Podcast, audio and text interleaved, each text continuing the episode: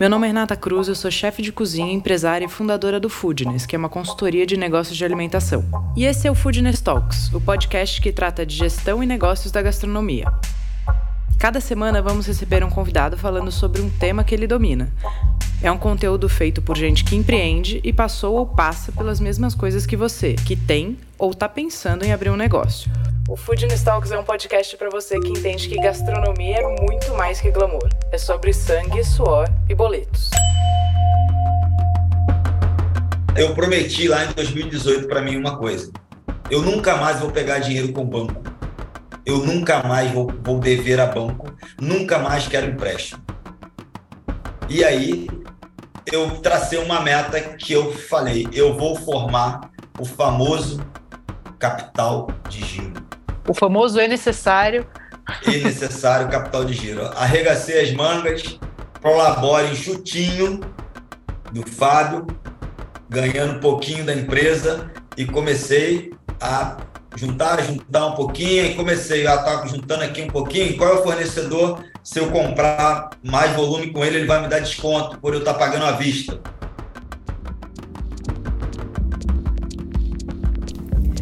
B2B significa business to business, ou na tradução, empresa para empresa, e é um modelo de negócio onde o seu cliente final é também uma outra empresa.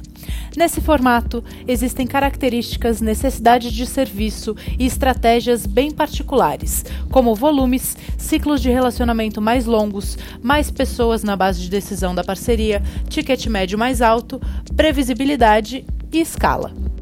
E para falar desse tema e compartilhar aprendizados nesse segmento, a gente convidou o Fábio Bastos, sócio fundador da Cunte Gelato, que fornece sorvetes para grandes marcas e redes no Rio de Janeiro, como Brownie do Luiz e TT Burger. Mais um Foodness Talks e dessa vez a gente recebe o Fábio Bastos. Bem-vindo, Fábio! Boa noite, tudo bem? Tudo, tudo ótimo. Obrigado pelo, pelo convite a gente Imagina. trocar um pouquinho de experiências aqui, isso é, isso é muito importante. Sim, de falar de um mercado que acabei de falar para você aqui antes da gente começar a gravar, que na minha opinião é uma baita oportunidade. Mas antes de mais nada, vou pedir para você contar um pouquinho da sua história, assim, da sua história até profissional, uh, antes da gente chegar no momento atual e até se você quiser contar um pouquinho antes da Gunt até, fica à vontade, tá? Ok. Bem, um pouquinho antes da, da, da Conte Gelato, eu comecei minha, minha vida de adolescente trabalhando com meu pai no restaurante. Então, acabei vindo da gastronomia. Eu, aos 13 anos, eu comecei num restaurante na cidade de Magé com meu pai lá, garoto, porque tinha que eu tenho que estudar e tenho que trabalhar para o pai na época e tudo mais. E, e o meu sonho ali era trabalhar com informática, não tinha nada a ver com isso. Então, fui aqueles cursinhos de informática lá, bem no início, no início da década de, de meio da década de 80, ali, 86, 87. E, e em 91 eu comecei a fazer faculdade de informática, ciência da computação na cidade de Petrópolis. E meu foco era isso, né? Informática, informática e tudo mais. E quando chegou em início de 92, bem no carnaval, meu pai fechava o restaurante como dava férias coletivas durante 15 dias, né? Dali do carnaval, que não tinha movimento no restaurante na época, e, e nesse ano de 92 ele fechou e, e não voltou, não reabriu. Tá. Perguntou se eu queria, não, você quer ficar com o restaurante? Eu falei, não, eu nisso eu já estava com 19 anos. E eu falei, não, não, não quero, eu quero continuar na informática e tudo mais. Isso início do ano, né? Fevereiro ali para março. Então ele fechou e eu Fiquei com a cantina da, da, da, escola, que eu já tinha na época, que era a escola da minha mãe, e estou na minha faculdade. Quando chegou em outubro de 92, que eu comecei essa brincadeira aí de, de fazer um sorvetinho caseiro na batedeira de bolo para vender na cantina da escola. Por causa de eu comprava uns picolés com um pequeno fabricante na época, na cidade. E como faltava sempre picolés lá, de criança, sabe? Quando tem, pô, mas por que não tem mais hoje e tudo mais? Aí me deu essa ideia e eu comecei a, a, brincar com isso, uma coisa bem caseira da caseira mesmo. Hoje nem se compara o que, que, o que, que é hoje. Hoje, até para começar isso, acho que nem tem brecha mais no mercado começar dessa maneira lá que eu comecei. E, e isso foi outubro de 92, ainda na faculdade. Quando chegou em dezembro, eu falei, vou trancar a faculdade e depois eu volto. Vou continuar um pouquinho nisso aqui, eu ver o que, que vai dar. E, e tranquei e acabou, e nunca mais voltei.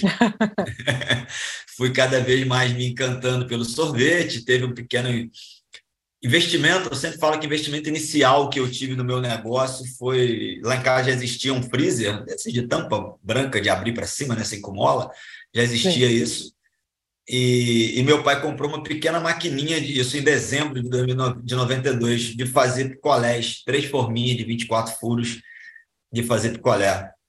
E aí eu comecei a brincar também com picolé e o sorvetinho da batedeira ali. E comecei a oferecer isso para os ambulantes, coisa que hoje não existe mais na, nas cidades aqui, que era aquele ambulante de isopor, né? Ele comprava picolé, comprava o famoso gelo seco, botava para rodoviária vender, para estação de trem, né? Hoje, praticamente, isso nos grandes centros não existe mais. E assim eu comecei a vender. Um pouquinho do que a gente vê na praia, né? Talvez seja isso, a coisa é, mais não, a praia, Isso, a praia ainda continua e eu comecei a vender.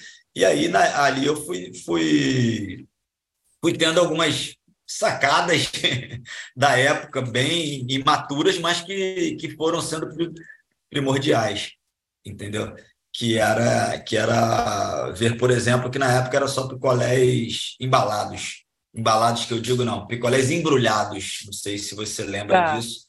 Era, ele era, não era no formato de um saquinho, era um papel que embrulhava, era palito ponta quadrada. Aí eu comecei a procurar onde tem palito ponta redonda, que até então só a indústria grande que tinha, né?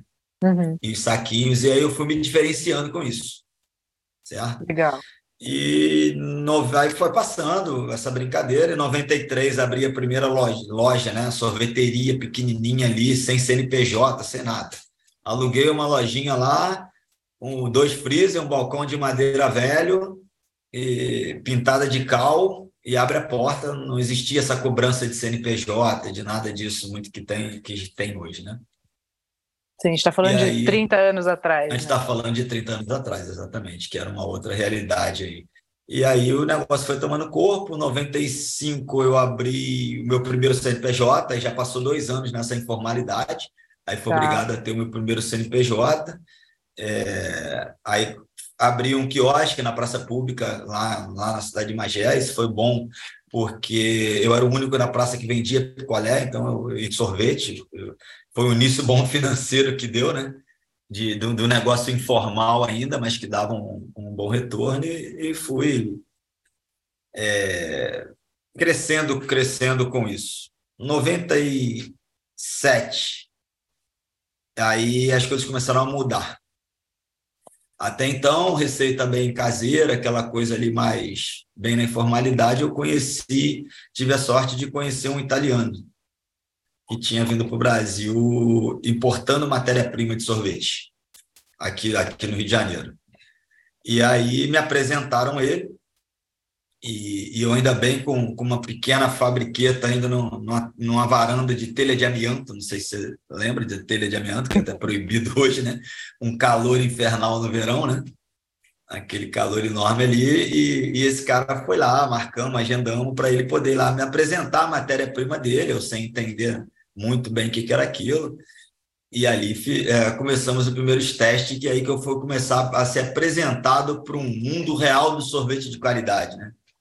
Tá. Até então eram coisas aqui nacionais, ainda bem fraca para a época, ainda bem, uma, uma, matérias-primas bem comuns. E aí, com esse italiano, eu comecei a conhecer e aprender é, é, é, técnicas de, de, de como fazer um bom sorvete. Entendeu? Hoje, só pulando um pouquinho, eu sou o 03 desse, desse, desse fornecedor. Eu sou o terceiro cliente dele mais antigo no Brasil. Tá. Então, foi um cara que hoje é meu amigo e que me ajudou muito nessa, nessa jornada com conhecimento. Legal. E aí vocês começaram a, a abrir loja, a, a, multiplicar. Você teve várias lojas, é isso? É, isso. Aí o aí, que, que aconteceu? Aí, do, aí 96 Sete foi isso, já tinha essa lojinha. Quando aí abri um quiosque, depois abri segundo quiosque, tinha uma loja de dois quiosques. E aí, em 2000, eu abri, aumentei essa loja pequena. Aí, em 2000, eu já comecei a botar sanduíches, é, sucos, já um milkshake, já era uma lojinha um pouco mais encorpada, digamos assim. Nisso, em 2000, já o ambulante já não existia mais. Já tinha parado ambulante, aí já era vender um, um, um pequeno B2B, sabe? A, a, o barzinho ali da esquina, outra padaria ali para poder revender os sorvetes picolés. A gente é mais preocupado com, com o meu varejo, com os quiosques e com a loja. 2004, tá. aí deu um outro, um outro salto. Aí já abriu uma loja de 100 metros quadrados, uma cozinha maior, já entrou batata frita, já entrou meio, meio fast food, meio sanduíches bem mesmo, com banana split, taça sandy, milkshake, aquelas taças de sorvete mais tradicionais. E já chamava Cunte ou tinha outro nome? Então, aí, é, aí eu dei, dei uma pulada. O início disso tudo não foi Cunte. Tá. O início disso tudo foi arco-íris. Tá. Porque eu, me, a churrascaria que meu pai teve escola era se chamava arco-íris. Tá. Então eu comecei um negócio de brincadeira, a família tem é, é, é, é negócio chamado arco-íris, fui com arco-íris. Mas quando chegou, vou voltar um pouquinho, quando chegou em 97, já sendo dois anos de CNPJ e tudo mais, é, eu falei, pô, tem que ver essa marca. Aí fui uhum. correr atrás para poder fazer o registro da marca, arco-íris, que era na época. E nisso não já existia sorvete arco-íris, né? Então, e eu tá. sem grana, sem, sem muito capital, é, hoje é fácil você fazer uma busca prévia no NPI para poder ver marca, via internet, tudo. Na época, não, eu tinha que abrir um processo, ir lá no NPI, 60 quilômetros da cidade para me poder ir lá no, no, centro do Rio fazer isso, abrir um processo, aguardar 15 dias para te dar o resultado dessa busca prévia da marca. Eu fiz isso sete vezes. Para poder conseguir chegar nesse cunte aí que não significa nada. Porque eu não aguentava mais é, nomes né, é, é, que não tinha nada a ver, que tinha a ver com sorvete, mas tudo já existia, né? Uhum. Então, na época eu tentei Sol e Sabor, Sabor do Sol, Favorito, um monte de coisa que já tinha semelhança ou igual, certo? Então, a, a Conte surgiu como em 90, final de 98, quando eu fiz o primeiro registro do NPI. Tá. Então, voltando, ou melhor, seguindo para frente, 2004 abri essa loja grande, maior e tudo mais, e, e o negócio na cidade lá tomando corpo com varejo. Aí estava focado, duas lojas, uma em cada bairro, dois quiosques, e tocando com isso. Mas essas lojas, quando o Fábio abriu, o Fábio é uma pessoa muito idealista. Aí vem parte do que você fala, por, né? De Fábio muito idealista, muito idealista. Então, para você ter uma noção, eu em 2004, na cidade de Magé, renda per capita baixa, eu botei um sanduíche de prato que é que sanduíche de prato? Um prato grande, qual o prato que tinha que ser? Porcelana Schmidt. O idealismo do Fábio. Sim. Então você vai ser um, um bifinho de picanha com ovinho mexido, salada e tudo mais. Quem que estava na moda na época? Talher do Outback, aquela faca da Tramontina de cabo de madeira grande e tudo mais. O Fábio vai lá e compra essa faca para poder colocar. Entendeu? Então eu tinha uma rotina no meu negócio muito inchada e muito pesada que a conta não se pagava. Tá. Mas isso só foi descoberto bem mais na frente. Tá. Em 2007, eu fui para a região dos lagos, Cabo Frio. Tá. Não, vou dar um passo maior, vou dar um passo maior, vou abrir uma loja em Cabo Frio e tudo mais. Aí tudo, se você quiser, é, como não abriu no negócio, eu sei te falar, né? Ah, isso aí você tem que fazer? Eu, eu tenho. Você, você é pode, é faixa preta, juntar né? e escrever é. um best-seller. e dá para fazer uma série aí. O de, que não fazer. o que não fazer, exatamente. E foi tudo Cabo Frio. Né? Abre sem pesquisa de mercado, sem analisar a distância, 170 quilômetros da fábrica, quanto ia custar isso e tudo mais. Mas vão lá na emoção, abre. É, outubro de. Não, novembro de 2007 abril de 2009, fecho a porta com menos de 100 mil no bolso e volto com prejuízo. E aí volto ainda com as duas lojas lá em Magé. Aí que eu acho que eu já tinha fechado, só tinha as duas lojas. Aí 2009, final, final de 2009, começa um projeto de uma loja maior, mais moderna e tudo mais. E aí começa um projeto de novo. sem dinheiro. Que a coragem ainda tinha, né? Coragem ainda tinha e querendo fazer uma coisa melhor. Aí abre aquela loja, cozinha com tudo de primeiríssima, queriam, estava na moda da cozinha aberta, todo mundo vendo produzir, coifa de 3 metros, chapas, aí já não era mais aquela chapa comercial, já foi procurar uma empresa que fazia equipamentos de cozinha industrial mesmo, para ter uma chapa boa, fritadeira boa, e aquela coisa toda. É... Cardápio no menu board. Foi o primeiro a ter cardápio em três televisões Sony lá em Magé, entendeu? Passando os cardápios. Hoje isso é comum, isso em 2010 isso, isso, não era comum. E por aí afora. Pulando, e aí foi passando. Cartão BNDES, cartão de família, empréstimo e vamos embora, e abriu essa loja. Beleza. E, e, tocando ainda as outras duas. Aí a, a loja mais antiga, pequena, que, que eu fiz, eu fui transformar ela num delivery, antes dessa moda delivery aí toda, né? Tinha uma loja só de delivery e duas lojas grandes de atendimento. E aí vem passando. Quando chega em 2014, 13, que começa a mudança. O início da mudança, vamos falar. Né? É, eu comecei um relacionamento com minha atual companheira hoje, isso em agosto de 2013. E início de relacionamento tem aquilo, né? Pô, o que, que você faz? O que, que você não faz? Aí começa um contar, o outro daqui e tudo mais. E quando eu contei para ela que eu tinha 49 funcionários, isso depois ela me contando, ela falou: pô, a empresa desse cara não dá lucro. E ela era do mercado financeiro de números. Certo? E aí, uns três meses de relacionamento, ela me, pedi, me pediu uma permissão se podia analisar o, o, o que eu tinha na empresa. Por eu ter vindo da informática, eu sempre tive tudo informatizado. Mas não adianta você ter tudo informatizado lançado se você não tem gestão de números.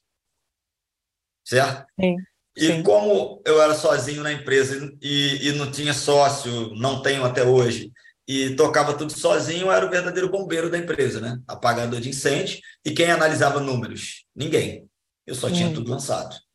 Então, quando ela pegou uma equipe dela e fez análise desses números, ela pegou meus, meus relatórios de venda, tanto um pouco da fábrica que, que aí praticamente nessa época, 11, 12, 13, eu só fabricava e vendia para as minhas lojas. Tá. Certo? E ela fez análise disso tudo e análise das lojas, é, foi o famoso, o pessoal gosta muito dessa frase agora, né? Eu ganhei um parabéns, depois de três meses de análise, porque eu tinha uma ONG. Tá. E aí ela analisou, ela falou, ah, cara, Prefeitura de Magé tinha que fazer um busto seu e colocar lá, porque você já está no quinto livro de registro, já empregou mais de 250 pessoas registradas, hoje tem 49 e está com o negócio falido.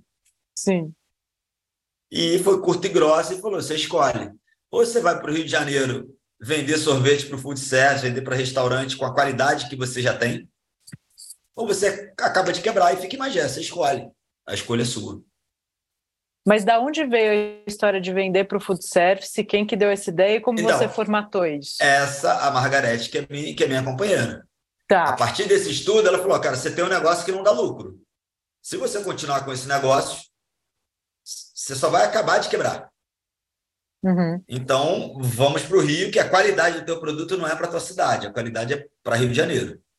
Tá. E aí, esse foi um diferencial que, que teve, que é o seguinte: é muito fácil olhar para o seu negócio e, e, e, enxergar o problema e falar: o teu problema está ali, ali, aqui. Isso é fácil.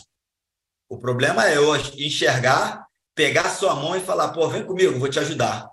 Quais são as soluções, né? Quais são as soluções? Exatamente. E foi isso que ela passou a, a fazer comigo. Porque até então, é porque é, é fácil aqui para mim falar é, talvez você não, não conheça muita coisa aqui no Rio, né? então o, o, a cidade de Magé dista 660 quilômetros da capital ou da Zona tá. Sul, e uma cidade de classe média baixa. Então eu estava lá dentro de Magé fabricando um produto de classe média alta e classe tá. alta. Então, o seu primeiro, o seu primeiro problema era localização, né? Localização, localização. ou público-alvo, né? Ou, o seu produto, ou seu público, ou seu produto estava errado para o seu público, ou o seu local estava errado. Alguma das duas coisas você ia ter Ex que mexer. Exatamente. E aí ela, ela, nós começamos a montar uma estratégia ali para isso, a, a, a fazer o toque-toque aqui no, no, no restaurante. Esse italiano, o Stefano, que, que é meu amigo até hoje, ele sempre falava que eu tinha que fazer isso. Mas era o seguinte, aí esse, ele me ajudou, mas ele não tinha esse tempo né, de, de vir pegar na minha mão junto. Então ele falava, e aí eu, dentro do, do meu quadrado, do meu mundinho lá em Magé, não tinha coragem de quebrar esse quadrado, a famosa casca do ovo, né? E sair desse quadrado. Entendeu? Ela me deu essa coragem. E por que que ela falou para você food service? Qual, quais eram as, as justificativas? Então, vir para o varejo, primeiro, que viu, nós, pelo estudo, viu que varejo, para vir pro, eu vir para o varejo para a Zona Sul do Rio de Janeiro, era caro, eu não tinha capital.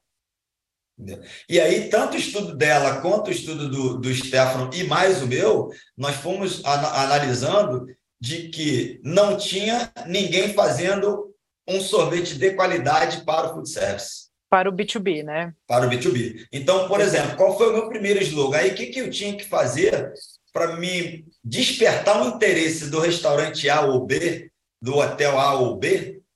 É, o porquê que ele ia deixar de comprar com a indústria ou com a marca tal e querer comprar minha? Então, meu primeiro slogan foi: desenvolvo qualquer sabor de sorvete, fabrico qualquer sabor de sorvete. O que você precisar, eu faço. Tá, então, então você vê como diferencial inicial a personalização, né? A personalização, exatamente. Esse foi o primeiro diferencial. O segundo diferencial, só um, uma indústria que tinha uma embalagem plástica. Os outros fabricantes eram com embalagem de papelão. Não sei se você tem noção, sorvete sim, sim. na caixa de papelão de 10 litros ou 5 litros. Que isso dentro da cozinha não, não é bom. No, é difícil de administrar, dela, vai, vai desmontando. Exatamente. E aí, o que, que, eu, que, que eu vi? Vou procurar uma embalagem plástica.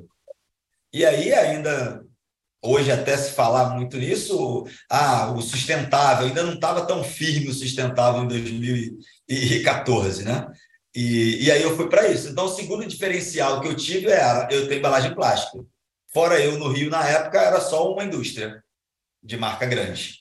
O resto tá. era papel. Então, eu já tive o segundo diferencial. Outra é entrega todo dia.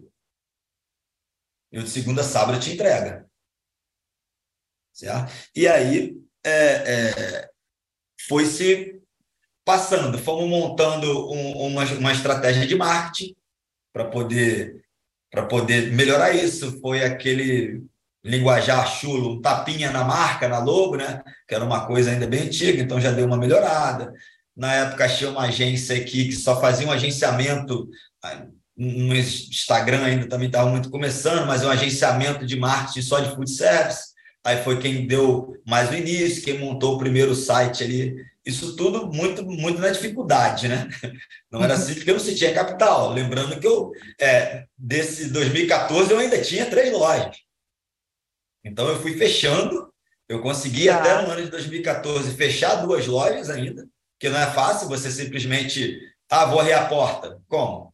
E os 49 funcionários, faz o quê? Né? E, e, eu ainda tentei ficar com uma loja ainda até, e fiquei até 2017. Mudei tá. o estilo da loja, passei para bem food service mesmo, bem, bem fast food mesmo. Tirei essa parte toda glamourosa de pratinhos, de taças, tudo para descartável. Ainda tentei. Passei para um sorvete aquilo, que não era uma, não é uma coisa do meu conceito um buffet de sorvete aquilo. Muito... Mas era o que, o, o que a cidade aceitava melhor Exatamente. Tirei os, os sabores mais glamourosos, deixei o mais básico para poder ter preço. Ainda tentei, ainda fiquei até 2017 ainda com essa loja.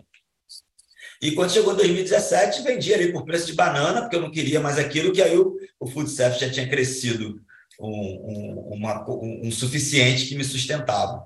Quem foi seu primeiro cliente? Então, meu primeiro cliente acabou acontecendo mesmo no iníciozinho de 2014. No, no Réveillon de 13 para 14, eu fui aqui na cidade de Niterói passar o, o Réveillon na casa de uns amigos lá. E por acaso o dono do Bar do Adão, que é um bar e restaurante aqui do Rio, uma rede de bar e restaurante, uhum. é, estava nesse evento. E normalmente, quando eu vou num evento, na casa de alguém, alguma coisa, o que, que eu levo? Sorvete, sorvete. dá sorvete na galera. e dá sorvete. Então, tinha levado, o cara não conhecia, conheceu, gostou. Pô, cara, quero conhecer isso melhor, vamos marcar. Isso logo na primeira semana de janeiro de 2014, fui até ele e levei, e ele começou a comprar sorvete de queijo. Foi, foi meu primeiro cliente bardadão do bairro Grajaú, aqui no Rio. Entendeu? E aí, a Margarete trabalhava na, na, no centro do Rio, aqui, perto do, do no prédio da antiga Bolsa de Valores do Rio, bem no centrão comercial, com vários restaurantes. E ela, todo dia, almoçar nesses restaurantes, ela começou a garimpar isso para mim, nesses restaurantes, né? Perguntar Santa Margarete, tinha, hein? Salve Margarete! É, salve Margarete. Exatamente. Ela começou a garimpar e marcar degustações para mim e lá apresentar o produto. E aí foi foi indo dessa, dessa maneira, com bastante rejeição no início, porque era bem difícil, né? Como é que tem uma empresa que já tinha nessa época 21, 22 anos de existência, de história, e ninguém conhecia no Rio de Janeiro, né? Como é que você. Uhum. Não, você não conhecia porque meu negócio era lá, escondido numa cidade. E aí tem outro. Como é que você trabalha com matéria-prima italiana para mas lá em Magé, uma cidade lá do canto, certo? Mas isso foi sendo superado.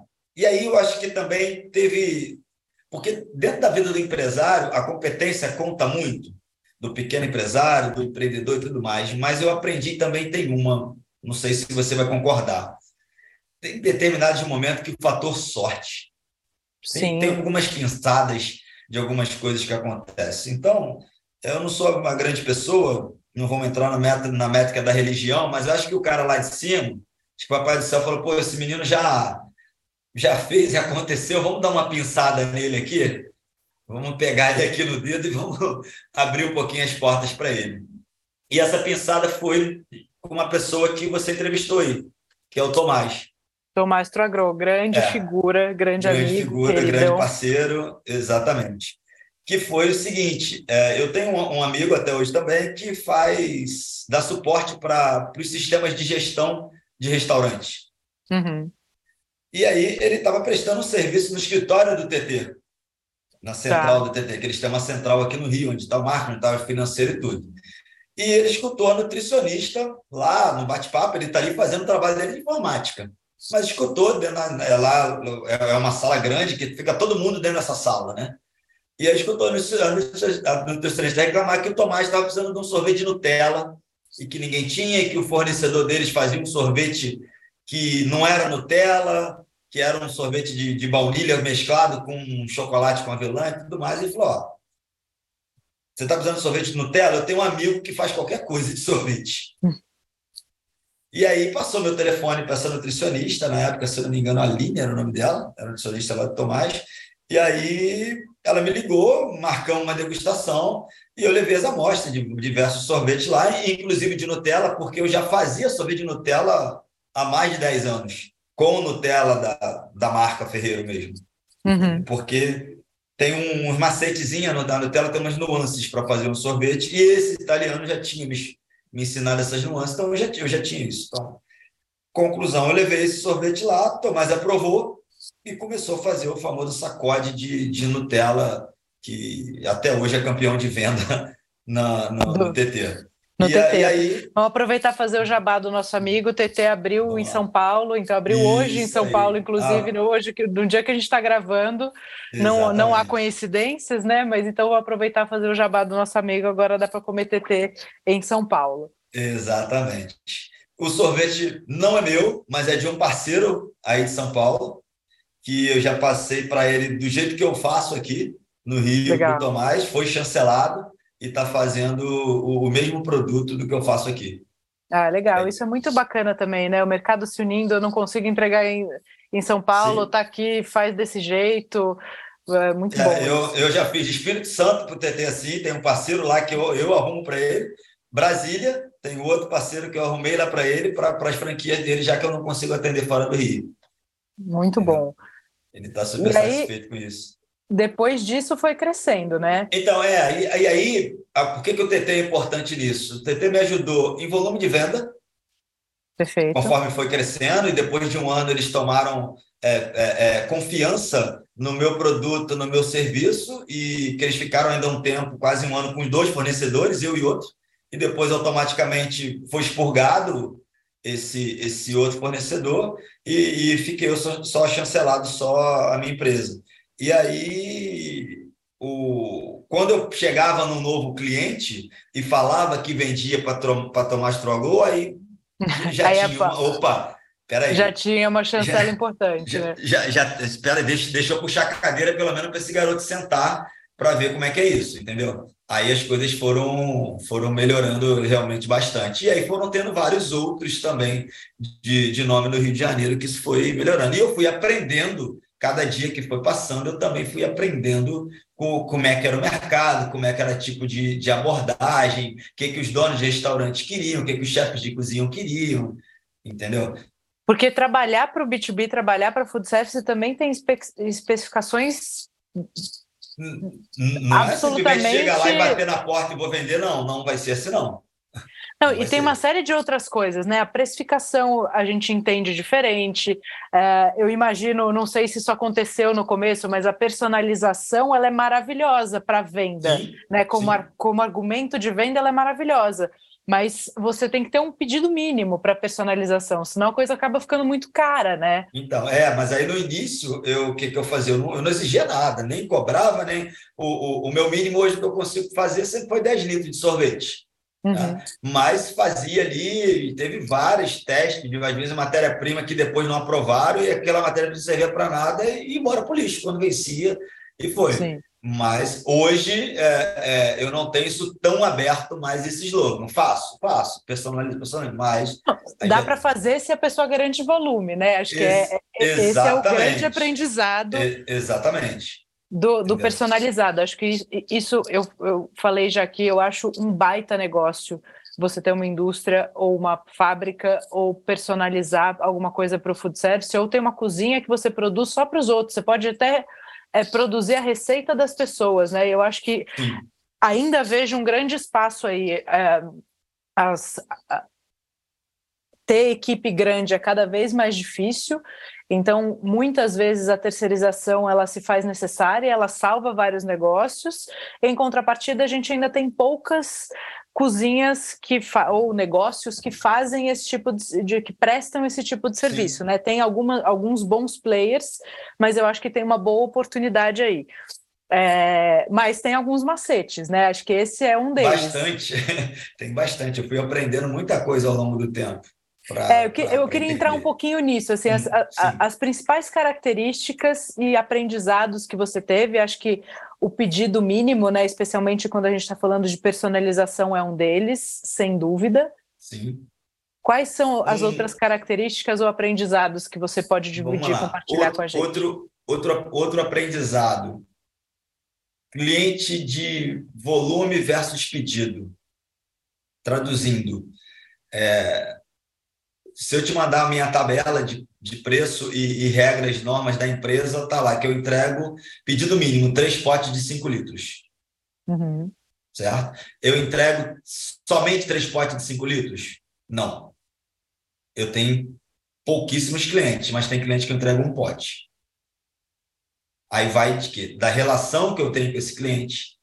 Se tem um cliente que é grupo, que ele tem 10 casas, e que duas casas dele não têm perfil de sobremesa com sorvete, mas ele tem lá. Então ele compra pouco, mas as outras oito casas compram volume.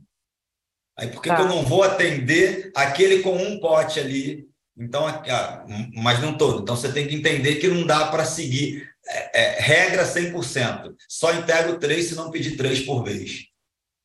Outro tá. problema, às vezes, não é só o volume, às vezes é o espaço do restaurante de estocagem e de manipulação. Entendeu? Porque um dos, só botando um gancho, um dos grandes problemas do restaurante é que o restaurante não é 100%, tá? Ele, ele não pensa no problema do sorvete, ele só pensa depois que ele abriu, depois que o arquiteto, que todo que os projetistas fizeram o restaurante, certo? Ele esquece que é um produto muito específico, que ele não é a batata que ele pode misturar com, com queijo do mesmo freezer, que ele pode misturar com outro produto, que é um produto específico que tem muito problema de temperatura. Entendeu?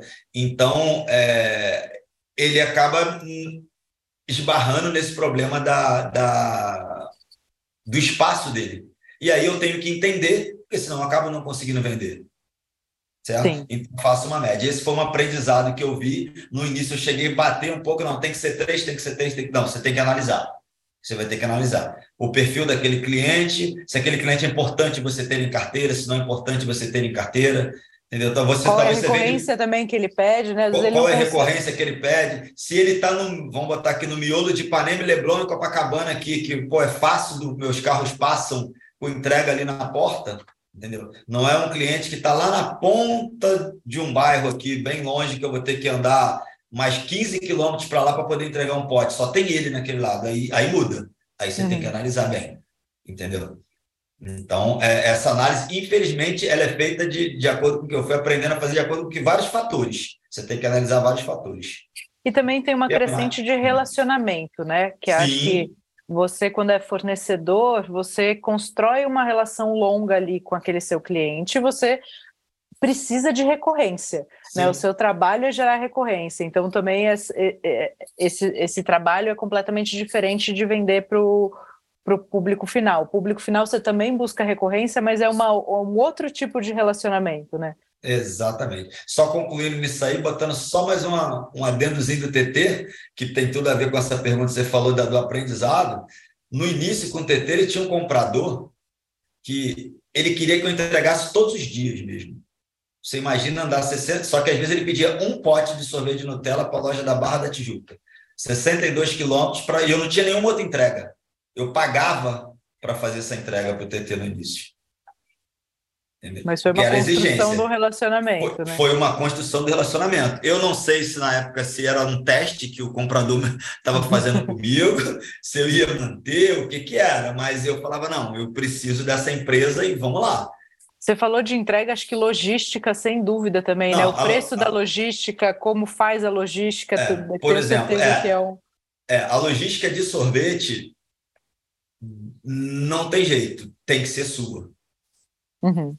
Por que tem que ser sua? Não, não, não dá a, dá para fazer mais ou menos num, num, numa Fiorino com, com isopor ou com uma caixa térmica? Dá, quando você faz uma entrega, duas entregas diretamente, entendeu? Agora, hoje eu tenho carro que sai com 40 notas. Como é que vai fazer uma entrega num carro abrindo isopor dentro do, do, de uma Fiorino, por exemplo, entendeu? Então, e, e, aí você corre o risco de perder toda a qualidade do seu produto mediante a entrega. Então, hoje, por exemplo, minha logística é com carros que trabalham entre 20 e 25 negativo. Tá. Para chegar perfeito lá no, no. E isso é primordial, porque o, maior problema do sorvete que tem, muita gente pergunta assim: ah, qual é a validade do sorvete? Ah, eu coloco validade de 10 meses. Por que eu coloco? A legislação permite dois anos. Mas como a gente fabrica sorvete semanalmente, eu tenho sempre sorvete fresco. Então, quem atrapalha, quem o problema da validade de sorvete é o estoque dele. Se ele foi estocado e amoleceu, perdeu característica. Se ele Sim. amoleceu ao ponto de separar a parte líquida da sólida do sorvete e ficou em temperatura ambiente, é um, é um leite. Pode azedar. Sim. Aí já era. Entendeu? Então, o vilão do, do, do, produto e da validade, se você pegar um sorvete e colocar numa câmara fria de 30 negativo, pode ficar lá quatro anos. Problema nenhum. Entendeu? Então, é, é, a logística eu aprendi bastante que tem que ser própria para ela ser é, é, próximo da perfeição. Senão não adianta você fazer um bom sorvete se Perfeito. você for, for, for terceirizar essa logística. E aí, uma pergunta que sempre aparece para todo mundo que quer vender uh, é, B2B ou food service, que é precificação e CMV. Boa. Vamos lá. Tem uma história antes pandemia e pós-pandemia. A resposta disso aí. Eu vou te dar duas respostas. Porque mudou, né? É, eu cresci com empresa dentro da estabilidade do país, né? 94, plano real, dólar, um dólar, um real, lá naquele início, e veio essa certa estabilidade. Não vamos entrar na, na, no mérito aí se tinha uma inflação pequena que não aparecia, não é esse mérito, mas o Brasil passou por um período bom de estabilidade, então era mais fácil de trabalhar. E vou, chegou na pandemia, pós-pandemia veio a inflação, que ficou mais complicado. Falando do CMV, vou voltar agora no 19, até 2019, um, aí vamos lá, B2B, mas eu sou uma indústria. A resposta seria para uma indústria ou um B2B que eu compro e revendo para uma indústria? Qual Não, vamos seria. Falar, vamos falar da sua realidade. Da minha realidade. Então, da minha realidade, por eu fabricar e entregar, o meu CMV, eu procuro trabalhar ele em 30%. Hoje, ele fica oscilando entre 34, 35, 36, devido a esse pedacinho da Dentro da pandemia, embalagem foi lá para cima, falta de matéria-prima e tudo mais, eu cheguei a trabalhar com 45. Uhum. Entendeu? Não teve. E aí, é, é, nós não conseguimos repassar dentro da pandemia tudo que era para ser repassado para poder continuar com esse CMV assim. Então, o ideal, o melhor dos mundos, 70-30. 30, 30 de, de, de CMV funciona muito bem. Para mim, a estrutura funciona muito bem. Porque você não tem a parte operacional, né, da finalização ali de cliente, etc. Mas você tem logística, que é um outro, que é um outro indicador muito importante quando a gente está falando de, de food service. Né? A logística tem, tem um peso importante né, no, no custo. É, eu não, eu não, sinceramente, eu não sei hoje te precisar exatamente qual é o peso da, da, da, minha logística dentro do meu custo.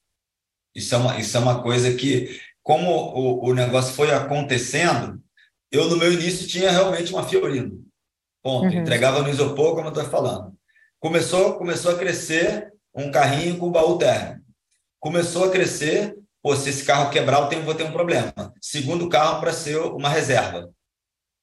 Aí, agora, os, os dois carros saem praticamente diariamente, os dois.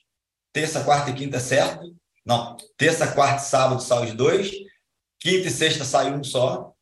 A previsão daqui para final do ano, para esse ano, do jeito que está indo, já vai ter que entrar, entrar o terceiro.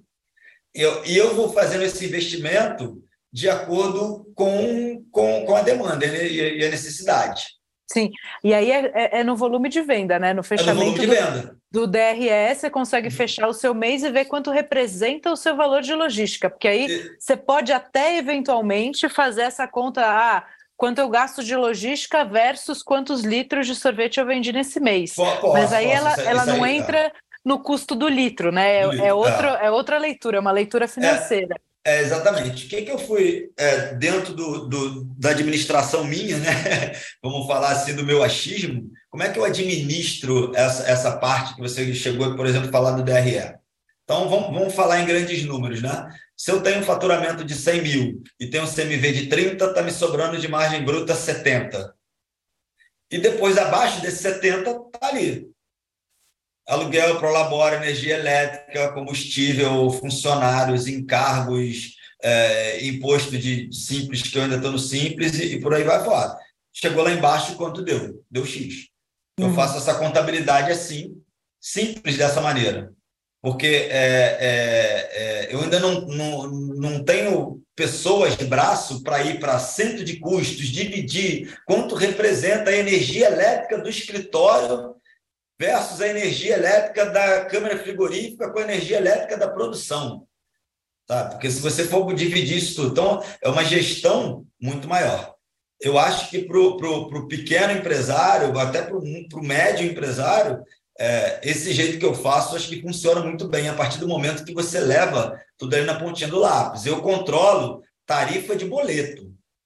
O extrato uhum. bancário da empresa tem que bater com o extrato bancário de dentro do meu sistema. Exato. Se não bater, tem que procurar onde está o erro. Tudo. Sim, a gente é acabou, de, acabou de fazer uma imersão sobre financeiro e falou de bastante de indicadores, e cada um tem que entender quais são os indicadores, mais do que é, definir 30 indicadores que você não consiga medir, não consiga fazer nada Isso com aquela aí. informação, é você ter Sim. três, quatro, cinco que são esses que você precisa olhar. E à medida que você vai amadurecendo o negócio, você vai aprofundando, né? Sim. Mas o, o, CMV, o desperdício, no seu caso, imagino que Sim. a logística ge geral, não necessariamente, né? A linha do DRE, não necessariamente ligada à quantidade uh, de volume que você faz, o número de litros que você está vendendo, quais são os clientes, quantos clientes você tem em carteira, qual, como está a sua velocidade de crescimento, se tem uma estabilidade, se, se oscila muito né, nos períodos de inverno. É, o, o, importante é você entender quais são os indicadores é, fundamentais para você e acompanhá-los, sem Sim. dúvida nenhuma. Um dos aprendizados, falando, por exemplo, da, da logística, que eu vejo pensando na minha realidade e realidade da onde está o foco dos meus clientes, uhum. que é que Rio e Grande Rio, e quando você fala Zona Sul do Rio de Janeiro, trânsito é, apertado para fazer entrega no miolo de Zona Sul e tudo mais, não adianta eu ter um carro maior. Quais os carros que eu tenho? Eu tenho um picapezinha da estrada, da Fiat, uhum. com baú térmico ali atrás. É um carro de passeio que entra em qualquer shopping. Se, no, se o cargo de descarga do shopping, que até isso eu analisei, tem hora que o cargo de descarga do shopping tem 15 caminhões de entrega, tu tem que entrar na fila. Então, Sim. o meu funcionário de entrega está autorizado. Está enrolado o cargo de descarga, tu vai para o estacionamento. Se, se, com 20 minutos, que é a tolerância, não conseguiu, não tem problema. Tem dinheiro no carro, paga o estacionamento e segue tua rota. Eu não posso ficar com o carro parado numa fila, às vezes para entregar três potes de sorvete num, num shopping A para um restaurante por, e, e, ficar duas horas lá parado. Sim, com Entendeu? sorvete, né? Com sorvete. Aí que, que eu aprendi? Carro grande, eu vou ter um carro maior, não adianta eu colocar 70 notas, num, não dá tempo hábil para poder fazer essas 70 notas. Sim. Então, no meu caso, a tendência é que eu tenha mais carros pequenos do que eu ter três, dois carros grandes, porque não vai dar tempo de fazer, porque são entregas. Porque o restaurante, poucos restaurantes compram assim, ah, num pedido, 10 potes de sorvete de 5 litros, num único pedido. Raríssimos. São pouquíssimos, entendeu? Então eu vi que acaba é sendo é, é muito pulverizado a entrega. Que você tem a, a logística para você é, é, um, é uma tensão fundamental, né? Porque você precisa ter carro na rua todo dia, precisa ser ágil, precisa ser rápido, você entrega pouco volume com alta recorrência, então se você terceirizasse isso sairia caríssimo. Sim, então isso faz sim. parte da, da, da, necessidade do seu negócio, né? É, tem, tem aquele dia, por exemplo, segunda a gente não tem rota de entrega. Pô, aquele final de semana que um cliente A, de boa relação, me, sete horas da manhã na segunda, está mandando mensagem. Pelo amor de Deus, acabou o sorvete, não tem sorvete para começar segunda-feira. A gente vai lá e manda um carro extra para atender aquele cliente. Uhum. Agora, pô, foi aquele cliente que está precisando de um pote de sorvete. Mesmo ele tendo relação de marca, aí já não dá. Aí essa relação de mandar um carro para andar 60 quilômetros para cá, 60 para lá, para fazer essa entrega, tem que ser um cliente volume. Sim. Aí vai volume, bom pagador, é, é, é, relação com marca, isso tudo é ponderado para você saber se você vai resolver o problema desse cliente que ele está ou não. Isso e uma outra coisa que é diferente também quando você trabalha food service são os prazos de pagamento, né? Aí você vira fornecedor, você precisa dar prazo para esse cara. Exatamente, exatamente. E o seu exatamente. controle ali de, de contas a, a, receber tem que ser muito preciso. Então, o que, que aconteceu? Em 2018 eu já estava né, com TT, já estava com alguns restaurantes, algumas hamburguerias e tudo mais. Vou, vou te falar, vou voltar em 2018 para chegar nesse item que você falou agora aí, com, com relação ao caixa, prazo e tudo mais é, eu prometi lá em 2018 para mim uma coisa: eu nunca mais vou pegar dinheiro com banco. Eu nunca mais vou, vou dever a banco, nunca mais quero empréstimo. E aí eu tracei uma meta que eu falei: eu vou formar o famoso capital de giro. Uhum. O famoso é necessário.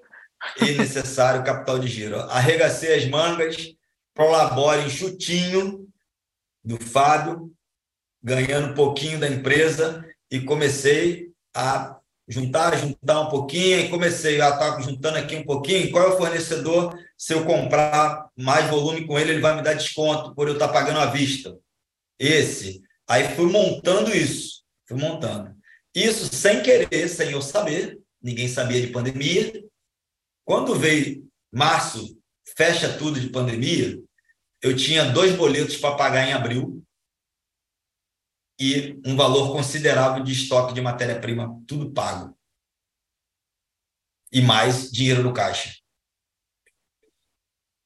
Graças Acho, a Deus. É. Então, o que, que, isso, que, que isso acarretou? Porque, por que, que eu estou te falando isso? Então, hoje, um dos diferenciais que eu acabo conseguindo um pouco é essa negociação com o cliente. Eu, lá atrás, tinha 10 dias de prazo.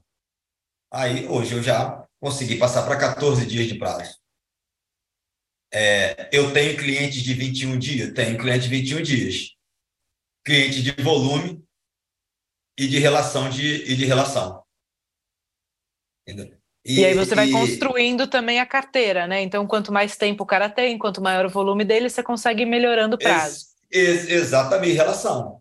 É a, é a, velha brincadeirinha lá de entrou no ônibus agora e já quer sentar na janela, não. Não é assim. Tem que entrar no ônibus, fica em pé lá atrás, vamos vendo, vamos vendo como é que é você, porque não, não tem jeito. Cliente bom para mim, primeiro, é tem que ser bom pagador. Você teve esse, muito problema de inadimplência na pandemia? Não, o que, que aconteceu? Na pandemia eu fui a zero, né? Para dizer que eu não fui a zero, eu fui a 5% de venda. Ficaram algumas hamburguerias vendendo, é, é, comprando para fazer milkshake para delivery. Uhum. E restaurante todo mundo fechou. E na pandemia eu comecei a fazer venda para pessoa física. Aí eu fiz um período de, de B2C ali, entendeu? Para o cliente final, que me ajudou bastante nesse, nesse período.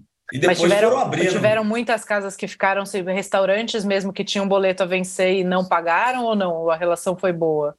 Não, a relação foi boa. De, de pandemia, eu tenho uma rede só hoje que ainda tem um históricozinho. Ficou mais nada. Que bom. Ficou mais nada. Se conseguir passar bem. Essa rede ainda é cliente e a, e a gente tem negociado aí no carnezinho de, de Casa Bahia aí uma coisa bem, bem tranquila para poder ir, ir, se acertando, que para eles passaram bastante dificuldade num todo. E aí fomos vendo. Fora isso, teve vários outros que passaram ali dificuldades, que foram, mas que depois, conforme o caminhão foi, foi andando, eles conseguiram ir, acertando. Então, ficar de prejuízo assim, fato, não, não, não ficou não. E aí, hoje, de personalização, depois do aprendizado também, você tem ali um, um, uma necessidade mínima para ter o, o, o, produto personalizado para o cliente. É, hoje tem uma necessidade mínima. Hoje eu, eu analiso, aí eu vou primeiro já analisar qual é o produto. É uma, é uma combinação, uma mistura de matérias-primas que eu já tenho? Trivial, fácil. Não, eu vou ter que comprar uma matéria-prima para isso. Essa matéria-prima vende um quilo ou só vende cinco? Uhum. Quanto custa outra coisa que lá atrás eu, eu, eu pequei é, empolgado em querer fazer? É, eu não fazia o CMV primeiro dessa mercadoria antes de fabricá-la, para saber se eu ia ter custo e ia ter margem para poder vender. Então, hoje eu analiso tudo isso. Vou ver se o quanto. Ah, não, vende um quilo, ok. Esse um quilo, quanto vai custar o produto que esse cara quer final, esse sorvete? Ah, vai tá dentro da minha média para me poder fazer a média de preço para ele? Ok, ok. Entendeu? Ou então eu vou lá, ó, vai custar tanto. E, e para me fazer, você tem que me garantir, porque eu tenho que comprar matéria-prima, e você tem que me garantir compra de, 10, de, de 100 litros de sorvete, que vai ser matéria-prima para isso, que eu só vou fazer para você.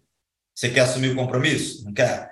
Por exemplo, tem um cliente recentemente que pediu aqui um sorvete de framboesa eu faço um sorbet de frutas vermelhas, que mistura framboesa, mora, morango e, e mirtilo. Ele queria framboesa pura.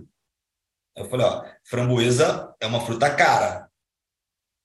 Fui lá, fiz conta, vai ficar mais caro do que um pistache. Quer? Quero. Pronto, tá no cardápio, estou vendendo. Entendeu? Então tem. E aí tem, tem um mínimo essas... para você bater para fazer a máquina lá, sei lá, tem um é, mínimo é... de 15 litros para bater, e aí você Exatamente. Aí, por exemplo, framboesa eu só fui fazer custo. Eu tinha matéria, eu tenho a matéria-prima framboesa e fazer o sorvete eu já faço. Então eu não tive que investir em nada. E nem ia ter prejuízo de nada. Eu só tive que precificar para ele. Entendeu? E, então, hoje já não, não, Eu me preocupo com isso para não sair abrindo e perdendo, porque eu já perdi muita matéria-prima. Não foi pouca, não. esse, essa, é, esse aprendizado isso do. Foi custo. É. E, e isso foi um dos resultados positivos da pandemia. Acredito que para você também, eu tenho certeza que foi, que dentro da pandemia, você parado, tendo que fazer, você. É, eu fui olhar mais, mais ainda os números para dentro. E depois fui olhar estoque, matéria-prima, fui entender, por olha quanto eu já comprei que eu não usei, olha quanto, e fui olhando esses números falei, cara, você tem muito dinheiro aqui. Sim, a personalização tem isso, né? No buffet eu vivi isso. A gente personalizava é. o cardápio e tal, e você comprava, sei lá, pato, porque aquele casal gostava de pato, mas depois aquilo não vendia. Né? Então, quando eu tinha, comprava lá, tinha que comprar 20 quilos, usava 10 para aquele casamento, eu ficava rodando lá com 10 quilos de pato congelado, porque aquilo não tinha saída. Então, a personalização ela precisa de travas, né? Ela é muito Exatamente. legal, mas a personalização precisa de travas ou precisa eh, conseguir passar custo. Tem essas duas características que são isso fundamentais. O, o, tempo me, me ensinou e mostrou justamente ela, que isso aí é, é fato, 100% que você falou. Legal. O Fábio, uma outra coisa uhum. que eu queria te perguntar, Sim. agora, né, com a, com a história de vender para o food service, a previsibilidade é muito maior do que quando você tem uma loja uh, e vende direto para o B2C, né? Previsibilidade do, do estoque, da matéria-prima, do, do, do, sorvete. A previsibilidade de faturamento, de né? Ah, sim. Igual você, você perguntou aí, é, é, vou te fazer uma pergunta. Quantos dias dias, tirando sábado e domingo, né, que são, não são dias úteis, dentro do dia útil no ano, quantos dias você acha que no ano eu não, a gente não fabrica sorvete na Conte? Quantos dias você não fabrica? Eu não conheço sua estrutura, tudo depende é. do seu tamanho, Sim. da sua capacidade de produzir e estocar. Sim, mas fica à vontade. Vai. Só brincando. Um 20%. Não. Nenhum dia. Tá. A gente fabrica sorvete de segunda a sexta, janeiro, fevereiro até dezembro. Aí isso tudo vai. Por quê? Mediante a sabores personalizados, sabores que têm é, é, validades mais curtas, uhum. é, versus espaço de estoque de câmara frigorífica. É. Então, eu fui analisando isso. E, com isso, também, quanto mais fresco o sorvete, melhor ele mantém as suas características de qualidade também, entendeu? Sim. Então tem um, uns fatores aí para isso. Mas a, a previsibilidade do faturamento, tem gente que pensa, pô, mas em, em junho, julho, meio do inverno, vou te, dentro do, desse B2C sorvete versus restaurante, 10% a menos no, no inverno do que um dezembro e um janeiro. Não é nem a menos. Às vezes o, o dezembro e janeiro vai mais. E é completamente passado... diferente quando você está vendendo B2C, né? É, a, é, a, é, a, chuva, é a novela, é, e, e quando você tem a fábrica, você vende direto, você consegue ter uma previsibilidade muito, muito maior. Muito boa, muito e maior. se tem alguma coisa que gera impacto, não é de um dia para o outro, de uma semana para outra, como é uh, num, num restaurante ou num negócio normal, Sim. né? Eu, eu vivi isso na loja do varejo, esse problema da chuva. chuva para mim, então, que era sorveteria e lanches, era, era uma encrenca, porque era, era o final de semana que era o movimento na, na, na loja. Bateu sexta, sábado, domingo de chuva, era um, um quinto do faturamento do, do, de sexta, sábado, domingo de sol. Já realmente nesse outro lado não, não acontece. E no restaurante hoje, na gastronomia, no hotel, na hamburgueria, é, é, a, e o frio, vamos falar, já aqui no Rio de Janeiro já não influencia tanto. Os restaurantes vendem o ano todo. E nesse foco do, do restaurante Rio de Janeiro é calor o ano todo, né? Eu fui é. faz duas semanas, peguei praia. A gente está em maio, é. peguei sábado e domingo de praia. Isso aí. Entendeu? Então, não, a gente não, não, não, sofre esse, esse problema. Então, você tem essa previsibilidade de estoque, de, de venda, de, de produção. É até ruim, às vezes, para você dar férias a funcionário, para ir tirando é, é, da, da, da férias para funcionário, porque você demanda o ano todo. Então, isso é uma coisa que eu também aprendi bastante a, a gerir isso, a saber que não tem mais inverno ou verão. Até na região serrana que, que eu atendo, que é mais frio, né? que os restaurantes compram, e às vezes tem alguns que compram até mais. Não, e maravilha. Você, pega, você pegar um exemplo do ano passado, só terminando esse gancho, é, foi, um, foi um ano atípico que aí vem análise do, do que você comenta. O mês de julho, eu tive venda igual dezembro. E aí? No meio do inverno. Mas aí eu fui estudar e tentar entender o que, que houve. Aí o que, que houve? Primeiro, as férias de julho pós-pandemia, com tudo liberado.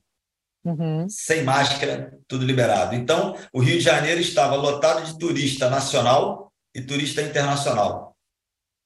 Quem é o meu cliente? Hotel, restaurante, hamburgueria. Todo mundo vendendo, automaticamente eu vendi. Sim. Então, essa foi explicada. Ah, e teve mais uma. E o julho foram dois dias de, de, de chuva. Foi friozinho de inverno, mas sol, sem chuva. Fez o faturamento lá para cima. Então, essa, essas ah, análises que às vezes o pequeno e médio empresário aí de negócios ele, eles não olham. Porque era, era o Fábio lá atrás. Hoje eu olho o número praticamente todo dia. Lá atrás eu não tinha o costume, não era costume, não dava tempo de olhar, porque eram três lojas para gerir, com um monte de gente para gerir, um monte de problema.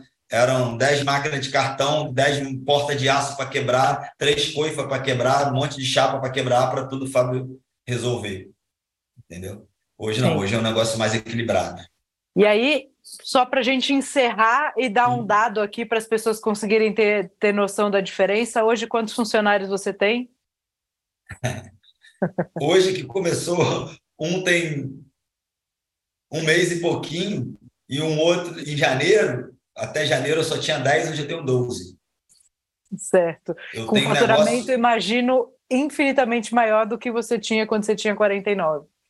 E, e não dá nem para fazer comparação. Aí tem duas situações: faturamento maior e resultado líquido maior, porque para ficar claro. uma, uma deixa para a turma aí, para os ouvintes, do seguinte, que eu aprendi também. Aumento de faturamento não é garantia de resultado, resultado. líquido. Faturamento não é lucro. Não é lucro, entendeu? E lá atrás eu não tinha isso. Eu, não, estou vendendo para caramba. Tá bom, quanto está quanto tá o custo dessa venda para caramba?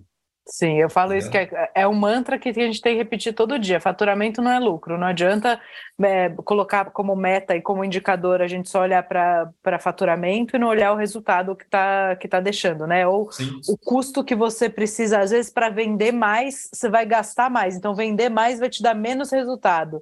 Então, tem que saber seu teto, tem que saber o quanto eu consigo Isso. chegar com esses 12 funcionários. E aonde você quer. Isso aí. É porque se você me perguntar hoje quanto você quer crescer, eu não quero crescer mais do que 30% do que já está hoje. Primeiro, para não perder minha característica de artesão de sorvete. E o uhum. quanto vai me custar eu crescer mais? Quanto vai aumentar a minha inadimplência? Quanto vai aumentar essa chance toda? Então. É, Precisa ter mais carro, um, mais risco, mais, mais carro. Gente... Então, exatamente. Então você tem que pensar no, no limite do, do, do, seu negócio. Entendeu? Seria eu querer atender o TT em São Paulo. Sim. Eu, eu ia pagar para poder atender o TT em São Paulo. Maravilha. E você pode ter bons parceiros que fazem um bom trabalho, consegue é, juntos, é, exatamente. junto atender seu cliente, garantir a qualidade, você não precisa fazer esse investimento, né? Exatamente. Sim. Maravilha, Fábio, muito obrigada. Já estamos aqui um tempão conversando, já até passou nossa hora. já passou é... a hora, né? Vai rápido.